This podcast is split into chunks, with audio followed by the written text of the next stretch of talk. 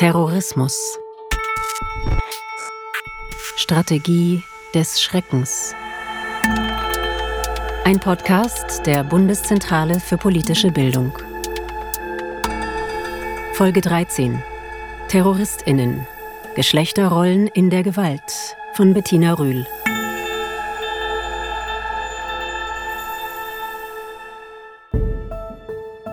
Anfang der 80er Jahre sagte Christian Lochte, damals Leiter des Hamburger Verfassungsschutzes, Ich glaube, die Frage, wie Frauen ihren Platz in einer Welt der Männer finden, spielt eine wichtige Rolle in der Welt des Terrorismus. Und Günter Nollau, 1977 Präsident des Bundesamtes für Verfassungsschutz, sah in der Mitgliedschaft von Frauen in terroristischen Gruppen einen Exzess der Befreiung der Frau. Das Bundeskriminalamt urteilte 1977 über die RAF-Terroristin Gudrun Enzlin. Die stärksten unter diesen jungen Frauen in der Subkultur überkompensieren nun schon aus Notwehr die weibliche Emanzipation. Das heißt, auch Gudrun wurde noch männlicher als die Männer, mit denen sie zu tun hatte. Diese Zitate entstammen Medienberichten der 70er und 80er Jahre, zusammengestellt in der Habilitationsschrift der Historikerin Professorin Dr. Gisela Diewald-Kerkmann, mit der ich gleich spreche über die Rolle von Frauen in den linksterroristischen Gruppen Rote Armee-Fraktion oder kurz RAF und in der Bewegung 2. Juni. Die beiden Terrorgruppen haben in den 70er und 80er Jahren gegen den deutschen Staat gekämpft. Die RAF war für 34 Morde, etliche Banküberfälle, Geiselnahmen und andere Verbrechen verantwortlich. Frau Diewald-Kerkmann hat zu Frauen im Linksterrorismus und in rechtsextremistischen Terrorgruppen gearbeitet. Wie sich die konservativen Frauenbilder von rechtsextremistischen und islamistischen Terrorgruppen mit tödlicher Gewalt vertragen, darüber spreche ich auch mit der Politikwissenschaftlerin Dr. Habil Eva Herschinger. Sie forscht vor allem zur Rolle von Frauen im sogenannten Islamischen Staat und rechtsextremistischen Terrorgruppen. Frau Diewald-Kerkmann, Sie nennen die RAF ein sehr weibliches Phänomen. Ganz im Gegensatz zu der gängigen Meinung, Frauen spielten im Terrorismus eine untergeordnete Rolle. In linksterroristischen Gruppen waren Frauen schon, man kann schon sagen, sie spielten wirklich eine sehr, sehr wichtige Rolle und man kann es auch daran sehen, dass sie auch wichtige Funktionen hatten. Wenn wir uns zum Beispiel die einzelnen Frauen anschauen, also mehr an die Analyse gehen, Ulrike Meinhoff als Journalistin war eigentlich der theoretische Kopf der ERF und hat auch das theoretische Konzept Die Stadt Gerea geschrieben. Und sie war eigentlich diejenige, die auch versucht hat, diesen illegalen Kampf theoretisch zu fundieren, auch zu untermauern. Und Gudrun Enslin als weiteres Mitglied, könnte man auch exemplarisch nennen, war laut Bundeskriminalamt der finanzielle Kopf der Gruppe, also der sogenannte Bandenchef, wenn es um finanzielle Angelegenheiten geht. Und wie auch das Bundeskriminalamt mehrmals betont hat, war sie auf einem sehr hohen Informationsstand. Also ich glaube, für den Linksterrorismus trifft die These, dass Frauen nur eine untergeordnete Rolle spielen, nicht zu. Wie war der Anteil von Frauen und Männern zum Beispiel in der RAF? Es gibt da mehrere Untersuchungen. Also das Bundeskriminalamt hat in mehreren Untersuchungen davon gesprochen, dass es 60 Prozent seien, 60 Prozent Frauen. Ich habe damals im Rahmen der Habilitationsschrift Plakate, Prozessakten, Ermittlungsakten ausgewertet und sämtliche Strafverfahren gegen Straftäter und Täterinnen der RAF und bin auf 48 Prozent gekommen. Also man muss schon definitiv sagen, es ist ein sehr hoher Frauenanteil. Und es war schon ungewöhnlich, wenn man sich äh, zum Beispiel heute eine rechtsextreme Gruppe anschaut, da haben wir ein komplett anderes Frauenbild.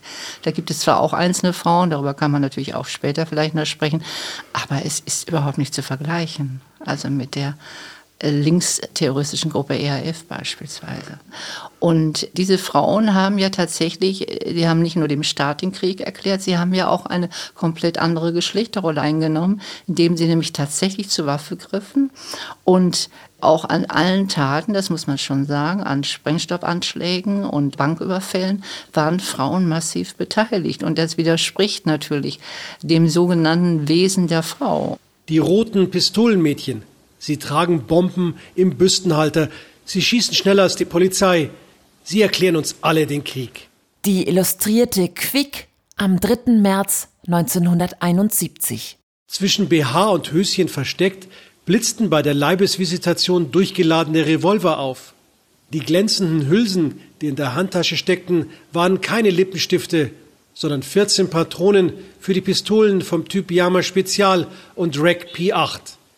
Die Mädchen in den schwarzen Lackstiefeln und Minikleidern waren zum Schusswechsel mit den Polizisten bereit. Berliner Morgen am 23. November 1972. Frau Diewald-Kerkmann, wie wurde denn damals über das Phänomen der Frauen in der RAF diskutiert? Es gab damals drei klassische Argumentationslinien. Das ist wirklich aufschlussreich. Die eine wurde mehr oder weniger mit biologischen Konstitutionen definiert oder erklärt, die Frau sei eben tendenziell fanatisch oder wie das auch in mehreren Presseartikeln formuliert wurde, die Frau sei eben zu einem vernunftgemäßen Handeln nicht in der Lage. Was immer das bedeutet, darüber kann man diskutieren. Das zweite Erklärungsmuster oder die zweite Argumentationslinie war mehr so, dass psychische Fehlentwicklung der Frauen herangeführt wurden. Also entweder seien es Erziehungsschwierigkeiten, die die Frauen erlitten hätten, oder sie seien psychisch gestört, oder es kam auch so klassische Erklärungen wie es habe eine eheliche Fehlanpassung gegeben oder einen sogenannten Berufsknick, also sei also beruflich hätte sie Probleme gehabt. Also das heißt, es wurden starke psychologische Erklärungen herangeführt, die einfach den Schritt der Frau hin zu einer terroristischen Gruppe erklären sollte. Das dritte Erklärungsmuster, also das waren wir die klassischen, das dritte, das hing natürlich mit der Frauenbewegung, mit der neu entstandenen Frauenbewegung zusammen und danach sei die Frauenbewegung dafür verantwortlich, dass die Frauen zu gewaltbereiten Gruppen gehen würden, weil nämlich die neue Frauenbewegung eigentlich die Frauen mehr oder weniger massiv unterstützen würde, ihre klassische Rolle aufzugeben und das hieß dann auch in den Medien die sogenannte Emanzipationsthese, nämlich es gäbe einen direkten Zusammenhang zwischen der neuen Frauenbewegung und des Terrorismus beziehungsweise dem Beitritt zu einer terroristischen Gruppe. Aber Sie sagten jetzt in Zusammenhang mit dem Linksterrorismus sprachen Sie von Emanzipation, das aber eben nicht die Emanzipation der Frau, sondern des Recht, Menschen. Das, ja, genau. Das ist ein ganz, ganz wichtiger Hinweis. Es ging der ERF und der Bewegung 2. Juni, es ging nicht um die Emanzipation der Frau. Die äh, Mitglieder der ERF hatten zu der neuen Frauenbewegung keinen Kontakt, auch keinen Bezug. Und auch bei den Frauen in der ERF ging es nicht darum, die Forderung der neuen Frauenbewegung zu stärken, sei es nun Kampf gegen Paragraph 218 oder gegen männliche Gewalt und Dominanz oder für Frauenhäuser. Das war nie das Ziel der Frauen der ERF. Und sie haben auch klar in ihren äh, Selbstzeugnissen formuliert, dass sie sich nicht als Frau definieren, sondern sie haben sich definiert als Kämpfer, als Revolutionär. Also letztendlich ging es ihnen darum, eine klassenlose Gesellschaft zu erreichen. Und in diesem Kontext spielte der Kampf der Frauen oder überhaupt die Emanzipation der Frauen war nur ein Nebenwiderspruch, war nie die Hauptlinie der RAF. Können Sie sich vorstellen, dass die RAF-Mitglieder die weiblichen gegendert hätten? Also hätten, haben die gesagt, ich bin ein Kämpfer Na, oder hätten die gesagt, ich bin eine Kämpferin? Die hätten immer gesagt, ich bin Kämpfer und ich bin Revolutionär. Sie haben nicht gegendert, würden sie, hätten sie auch nicht gemacht. Es ging nicht darum, die Frau zu befreien, sondern wer befreit werden sollte, war das Proletariat. Die Menschheit, die Unterdrückten dieser Welt, sei es nun in der dritten Welt oder sei es in der Bundesrepublik. Und von daher, gerade wenn man sich diese ideologische Ausrichtung der RAF betrachtet, ist es natürlich aufschlussreich, wie in den Medien immer diese Emanzipationsthese formuliert wurde. Also es gab ja diese klassische Drohformel, Feminismus gleich Terrorismus. Also wer sich feministischen Positionen anschließt, wird automatisch auch Terroristin. Das stimmt nicht, weil es gab weder in der Überzeugung noch in der Philosophie noch in den Aktionsformen gab es eine Verbindung. Gab es denn trotzdem genderspezifische Gründe jetzt, dass Frauen sich radikalisiert haben. Also vielleicht haben sie dann doch die Unterdrückung des Menschen oder des Patriarchats stärker empfunden als vielleicht die männlichen Kollegen. In der Studentenbewegung dominierten natürlich die Männer. Aber die Frauen hatten in dieser Gruppierung, in dieser sozialen Bewegung im Verhältnis zu den anderen Optionen in der bundesdeutschen Gesellschaft viele Möglichkeiten. Ja, sie sind mitmarschiert, sie haben mit Flugblätter formuliert, sie haben an Aktionen teilgenommen. Also ich glaube, dass dadurch insgesamt eine starke Politisierung oder ein Bewusstwerdungsprozess erfolgte. Und dieser Bewusstwerdungsprozess implizierte natürlich auch, dass sie über Geschlechterrollen nachdachten. Und man muss ja nur sich anschauen, wie damals die Frauenrechte tatsächlich aussahen in den 60er, 70er Jahren. Das ist ja heute für uns kaum vorstellbar, welche Einschränkungen Frauen erlebten.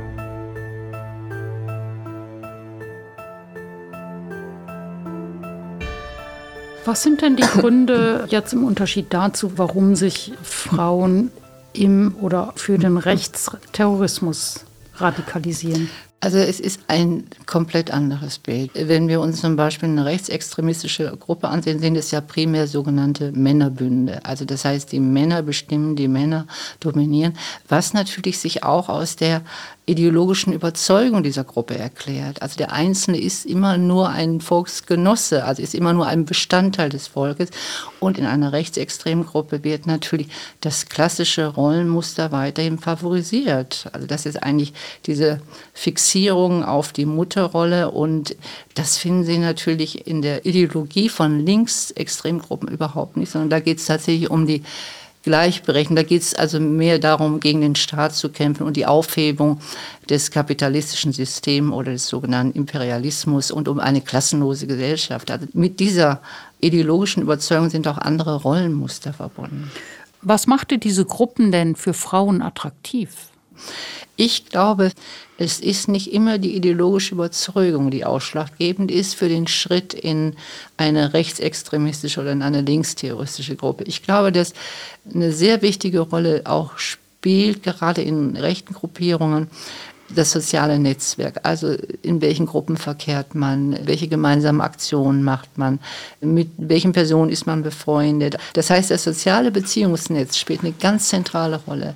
Und dass man dann mehr oder weniger verstärkt auch motiviert wird, die Thesen so einer Gruppe mitzutragen. Wie war das denn bei der deutschen Rechtsextremistin Beate Zschäpe? Sie war Mitglied der rechten Terrorgruppe Nationalsozialistischer Untergrund oder kurz NSU und Hauptangeklagte im NSU-Prozess. Im Juli 2018 wurde sie vom Oberlandesgericht München unter anderem als Mittäterin bei der Ermordung von zehn Menschen zu lebenslanger Haft verurteilt. Während des Verfahrens konnte man den Eindruck gewinnen, dass sie sich mit der Rolle der Unterwürfigkeit auch wieder nicht so ganz zufrieden gegeben hat. Beate Schäpe ist ja deshalb interessant, weil Sie hat ja partiell versucht, auch äh, in ihren Prozesserklärungen, sich als die äh, Frau darzustellen, die eigentlich von den beiden anderen, von ihren beiden Mitkämpfern abhängig gewesen sei. Sie hat nur deren Wäsche gewaschen, wie sie ja formuliert hat. Sie habe aber von den zehn Morden und auch von den zahlreichen Banküberfällen nichts gewusst. Also ich kann mir nicht vorstellen, dass sie das nicht gewusst hat, sondern sie hat versucht, im Prozess noch diese klassische Frau in einer rechtsextremistischen Gruppe zu spielen, die mehr oder weniger zu unfähig sei, sich überhaupt an solchen Aktionen zu beteiligen und die doch mehr diese Hausfrauenrolle realisiert. Dagegen zeigt ja ihr Verhalten, wenn man ihre Briefe liest, äh, die Staatsanwaltschaft hat ja auch ein paar Briefe äh, zur Grundlage genommen, da schreibt sie zum Beispiel äh, früheren Neonazis, da hat sie ein ganz anderes Selbstverständnis als Frau. Sie demonstriert regelrecht, dass sie auch die Meisterin von den anderen sein könne, die sehr stark ist, die ganz klare Position habe. Also das ist ein komplett anderes Bild. Also von daher, ich glaube, wir müssen stärker berücksichtigen, auch in rechtsextremistischen Gruppen gibt es auch Akteurinnen, die sehr stark sein können. Glauben Sie, dass es die typische Terroristin gibt? Nein. Ich glaube es nicht. Die ganze Terrorismusforschung hat ja immer wieder nachgefragt, gibt es den typischen Terroristen, gibt es die typische Terroristin? Also ich glaube, dass wir uns davor hüten müssen, so zu Verallgemeinerungen zu kommen, weil dann kommen wir wieder zu Klischees. Es gibt nicht ein Motiv oder zwei Motive für den Weg in den Untergrund. Es gibt zahlreiche Motive. Und es sind auch jeweils zur Zeit historische Kontexte oder Konflikte oder Kommunikationsbarrieren. Ich glaube, der Weg in den Unter- oder in die Illegalität ist oft der letzte Schritt in einem langen Prozess, der also teilweise über Jahre ging. auch über heftige Konfrontationen im Rahmen von Demonstrationen mit Polizeikräften oder auch mit einer verstärkten Verbitterung. Wenn man sich so Selbstzeugnisse anschaut, ist vielfach Wut auch dabei, Wut, Enttäuschung. Wut, man kann allgemeine Muster feststellen, das schon, aber es gibt nicht die typische Terroristin. Sie erwähnen Wut, also ein ganz zentrales Element von Terrorismus ist ja Gewalt. Ist da das Verhältnis von Frauen, von Terroristinnen zu Gewalt anders als bei Männern? Erklärt das vielleicht, warum doch ja in vielen Gruppen prozentual weniger Frauen beteiligt sind? Ja, das ist eine sehr komplexe Frage. Also man ist eigentlich jahrelang davon ausgegangen, dass A, Frauen schließen nicht terroristischen Gruppen, aber gewaltbereiten Gruppen nicht an, weil sie Gewalt meiden. Dagegen zeigen ja gerade terroristische Gruppen und selbst wenn Sie sich die russischen Anarchistinnen anschauen im 19. Jahrhundert, das waren die, die geschossen haben. Also von daher stimmt diese Erklärung ja so nicht. Und ich glaube auch, dass äh, wenn Frauen einen bestimmten Prozess durchlaufen, der mit einer zunehmenden Eskalation dahergeht. Ich glaube, Eskalationsprozesse spielen eine Dynamik und zunehmend aus der Gesellschaft sich selbst herausnehmen, also eine Trennlinie zwischen sich und dieser Gesellschaft äh, ziehen. Und ich glaube, das müssen wir uns nochmal verstärkt vorstellen. Wenn Sie in den Untergrund gehen, es ist ja nicht nur, dass Sie Ihre berufliche Laufbahn zerstören, Sie zerstören Ihre Kontakte zur Familie, zur Freundin, Sie geben gesamtes vorherige Leben auf. Und Sie können sicher sein, es gibt kaum noch einen Weg zurück. Ich glaube, diese Radikalität müssen wir uns stärker vor Augen halten. Und wenn Sie so weit sind, ist es eigentlich auch nicht überraschend, dass sie dann auch bei zentralen Aktionen der Gruppe mitmachen. Vor allem, sie sehen das ja nicht als Gewalt. Wenn sie natürlich ihren Kampf nur als Notwehr sehen gegen einen repressiven Staat, das war jetzt mal die Argumentation von Ulrike Meinhoff, wir reagieren ja nur auf einen repressiven, faschistoiden Staat, dann können sie damit auch ihre Gewalt legitimieren.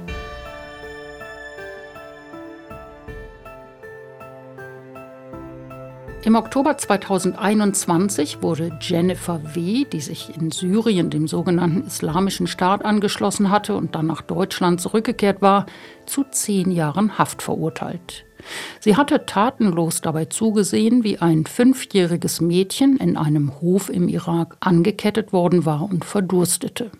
Auch sie hatte alles hinter sich gelassen und war nach Syrien gegangen. Es gibt einige andere prominent gewordene Beispiele für Frauen, die sich islamistischen Terrorgruppen angeschlossen haben, darunter die junge Britin Aksa Mahmoud, die in der Schule sehr gut gewesen war, oder die Britin Sally Jones.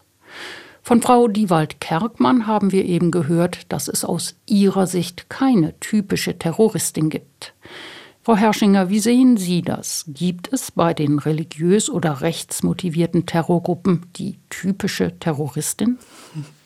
Nein, weil es relativ schwierig ist, in so einem ganz großen Geflecht von, wenn man jetzt mal auf die Gründe schaut, warum Leute sich dem Terrorismus zuwenden. Und die sind situativ, also abhängig davon, in welcher Situation sich die Person befindet, mit welchen Vorbedingungen äh, sie selber kommt, ihre Persönlichkeit, Charakteristika, gibt es ganz viele verschiedene Faktoren, die damit reinspielen.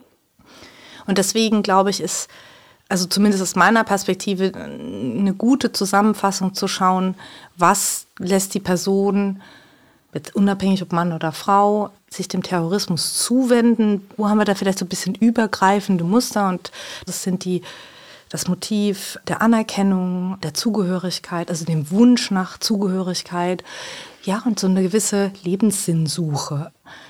Das kann sich unterschiedlich ausdrücken. Zu wem will man zugehören, kann anders sein. Von wem möchte ich Anerkennung bekommen und in welchem Bereich? Für mein Frausein, für mein Muttersein, für, weil ich eine besonders tolle Ehefrau bin. Oder welchen Sinn sehe ich im Leben in der Rolle der Mutter oder eben auch der Ehefrau, der Erziehung der Kinder? Das sind ja so drei unterschiedliche Kriterien, die man entsprechend füllen kann, je nachdem, welchen Fall man anschaut. Würden Sie denn sagen, dass es spezifisch weibliche Gründe gibt, sich zu radikalisieren und dann eben so einer Gruppe anzuschließen? Nein. Ich mache das jetzt ein bisschen provozierend äh, verknappt, äh, wenn Sie mir das erlauben. Ich sage es auch deshalb, weil ich glaube, dass diese Idee, dass es unterschiedliche Gründe gibt, eher dazu geführt hat, dass wir lange nach diesen unterschiedlichen Gründen gesucht haben und da irgendwo einer Chimäre hinterhergerannt sind. Und dass es vielleicht viel stärker darauf ankommt, unter dieser, ich sage jetzt mal, Trias, die ich eben beschrieben habe, zu schauen, wie füllt sich das aus? Welche Anerkennung will eine Frau haben? Zu welcher Gruppe will sie dazugehören? Und welcher Lebenssinn, um das jetzt nochmal so auszuformulieren?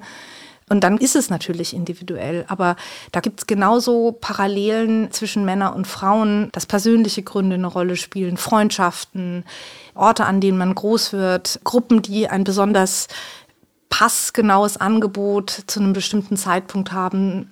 Wenn man sich beispielsweise in einer Phase der Suche befindet, klassischerweise eben genau dieses Alter, in dem Leute vielleicht sich eher radikalisieren, wenn sie so zwischen 15 und 19 ist, das ist so das Alter, was so feldkundige Experten und Expertinnen sagen, was im Islamismus, im gewaltbereiten Islamismus eine Rolle spielt.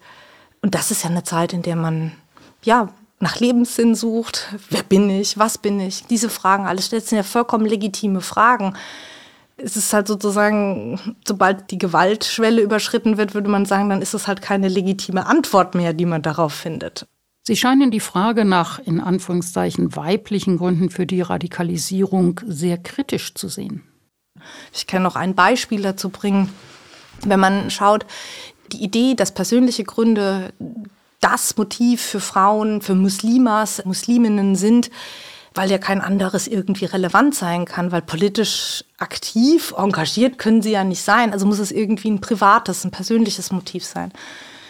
Wafa Idris, äh, palästinensische Selbstmordattentäterin, da wird immer darauf verwiesen, ja, äh, sie war aber äh, unfruchtbar oder sie hat keine Kinder bekommen können die Frauen, die man als schwarze Witwen bezeichnet hat in Tschetschenien, das waren Frauen, die ihre Männer gerecht haben. Also haben sie Rachemotive, persönliche, reine persönliche Rache.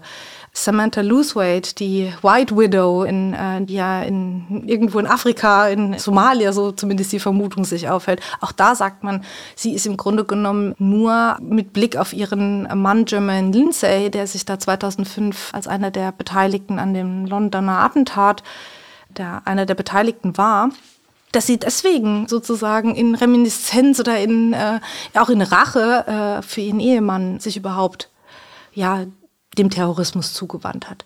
Das heißt also, diese persönlichen, scheinbar persönlichen Gründe, das ist das, was Frauen ausmacht. Und ich denke, dass ich will damit nicht sagen, dass die nicht eine Rolle spielen, aber es ist sozusagen vollkommen verkürzt zu sagen, das sind die Gründe oder die sind alle persönlich im Privaten zu suchen und nicht, dass Frauen sich vielleicht auch schlicht und ergreifend für Politik interessieren können. Nun erstaunt es vielleicht beim Denken an den islamistischen Terrorismus vor allem auch, weil ja das Frauenbild, das da vertreten wird, Frauen doch sehr viel stärker aus westlicher Sicht, würde man sagen, beschneidet in ihrer Handlungsfreiheit. Und wir westlichen Frauen denken eher, warum kämpft man für diese Rolle, die man dann zugeschnitten bekommt. Das ist natürlich vollkommen klar, dass das aus westlicher Perspektive wie ein Korsett wirkt. Also quasi die Festlegung auf bestimmte Rollen oder bestimmte Möglichkeiten, wie man agieren darf und kann. Ähm,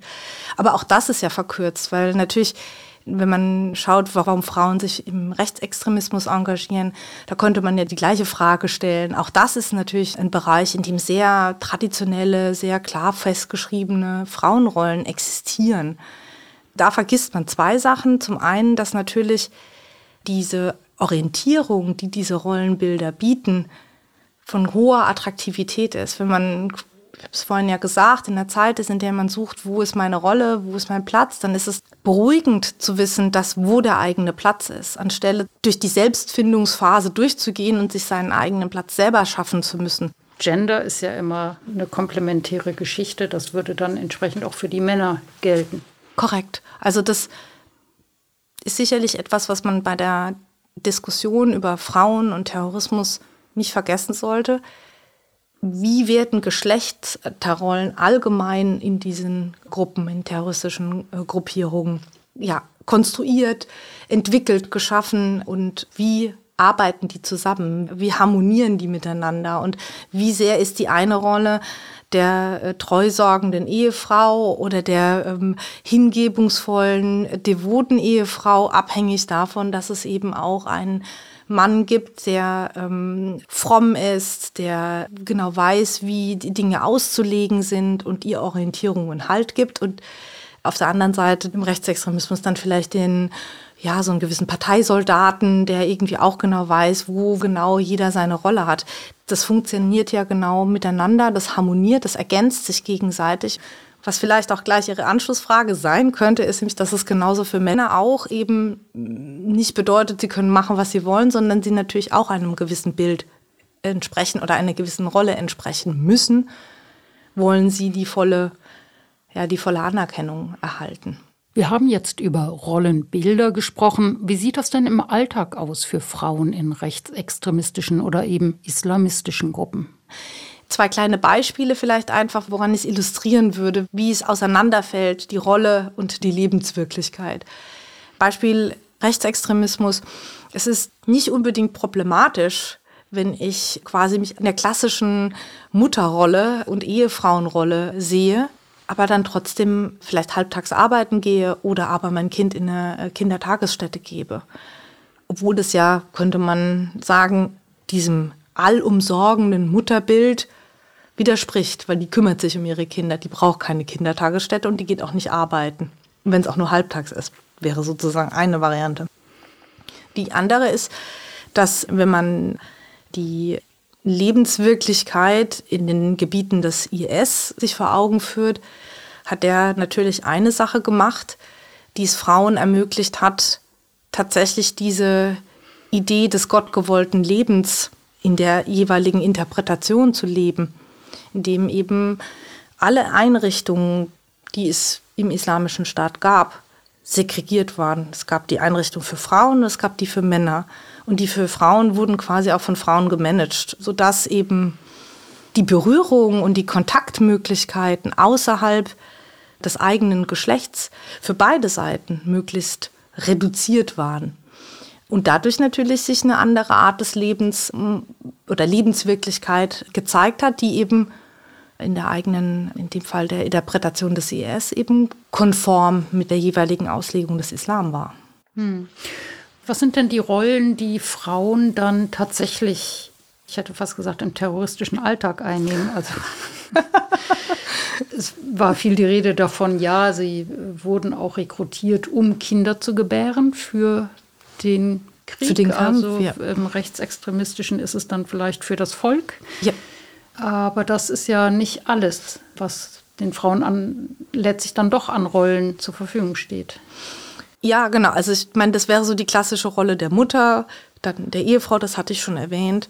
Aber es gibt natürlich auch so ein bisschen eine Bandbreite davon. Äh, die Frau, die missioniert oder die rekrutiert, das kann man jetzt sozusagen auch religiö ohne religiösen Bedeutungszusammenhang nutzen. Also einfach Frauen, die Propaganda machen, um neue Leute anzuwerben. Das stellt sich natürlich im Rechtsextremismus immer nochmal anders dar, aber vom Grundgedanken her sind das ja Aufgaben, die äh, Frauen übernehmen können. Und die andere Rolle ist natürlich eine ganz schlichte unterstützende Rolle. Also ich meine, Frauen im Rechtsextremismus sind unverdächtigere Mieterinnen von Veranstaltungsräumen als Männer. Die stehen Schmiere, die agieren als Anwältin, die übersetzen. Also alle Arten von unterstützenden Aufgaben übernehmen Frauen. Und dann natürlich auch für die meisten Leute die spannendste Entwicklung, die jetzt gerade eben insbesondere der ES, aber wir haben ja auch mit Beate Zschäpe ein anderes Beispiel, dass Frauen sich eben im Rechtsterrorismus und ähm, im islamistischen Terrorismus auch als Kämpferinnen betätigen. Ja. Also das heißt, Frauen auch im IS greifen zur Waffe, zur Bombe, zum Sprengsatz. Im Oktober 2017 gab es sozusagen eine Ansage des IS, in der gesagt wird, dass Frauen eben auch am bewaffneten Kampf teilnehmen können. Und das Interessante aber ist daran, das Framing, also sozusagen wie diese Möglichkeit der Beteiligung am aktiven Kampf, wie die gefasst wurde, dass Frauen nur dann zum Kampf, äh, beim Kampf mitmachen dürfen, wenn sie die kollektive Ehre aller anderen Frauen, ihrer ähm, Glaubensschwestern, die verteidigen sie damit. Es wird auch in geschlechtsspezifischen oder genderspezifischen Begriffen wieder gefasst, um zu legitimieren, warum Frauen auf einmal am Kampf teilnehmen dürfen. Wie ist das Selbstbild der Frauen in diesen eher konservativen terroristischen Gruppierungen, also rechts und religiös fundiert islamistisch, wenn sie ja doch dann deutlich die Frau, Mutterrolle jedenfalls verlassen und am Kampf sich beteiligen. Da ist mir zumindest nicht bekannt, ob es da äh, quasi Reaktionen äh, weiblicherseits gab. Was man eher weiß, ist, dass ähm, bevor das geschehen ist, dass es eine sehr klare Ablehnung auch von Frauen, von Sympathisantinnen, Anhängerinnen des IS e gab, die klar gesagt haben, nee, also kämpfen, kämpfen ist hier nicht. Aksa Mahmoud, äh, die ist vermutlich verstorben, eine äh, junge Frau aus Glasgow, die recht früh zum IS gegangen ist und die eine der Propagandistinnen der Zeit diesen langen Blog immer hatte und viel darüber geschrieben hat, was man alles mitnehmen soll an äh, Kosmetika und dergleichen die aber auch sehr klar gesagt hat, nein, also hier gibt es genug Männer, die kämpfen sollen und die wollen schon kämpfen und wir Frauen, das ist nicht unsere Rolle. Das war so 2014, 15. Also von daher, man sieht schon, das Selbstbild war doch über lange Zeit eben genau das, was auch in Übereinstimmung mit dem ideologischen Rahmen war. Hm. Gab es in Ihrer Forschung Momente, wo Sie dachten, Mensch, das überrascht mich oder jetzt habe ich fast verstanden, dass Hätte ich so nicht erwartet. Ich würde gerne einen Punkt äh, vielleicht eher, äh, über den ich mich wirklich fürchterlich geärgert habe, vielleicht, warum ich überhaupt zu diesem Thema forsche, äh, wäre das. Ähm, es ist tatsächlich diese wirklich massive Irritation darüber, dass Frauen keine politische Position zugetraut wird. Und zwar auch eine politisch, in dem Fall, gewaltförmig dass in diesem Bereich der politischen Ideologie Frauen da nicht wirklich was zugetraut wird, sondern dass sie da eben mm, so diese Opferthese oder sie sind so stereotyp irgendwie in was reingestolpert, was nicht stimmt. Und das hat mich irgendwie massiv irritiert, weil ich immer gedacht habe, es gibt genug Beispiele in der Forschung und in der Geschichte, die zeigen, dass Frauen ganz selbstverständlich, um es mal so zu benennen, sich terroristischen Gruppierungen angeschlossen haben. Wir in Deutschland mit der RAF haben wir natürlich das, äh, ein ganz klares Beispiel dafür. Noch als letzte Frage, haben Sie eine Erklärung dafür, warum dann doch eben eigentlich Männer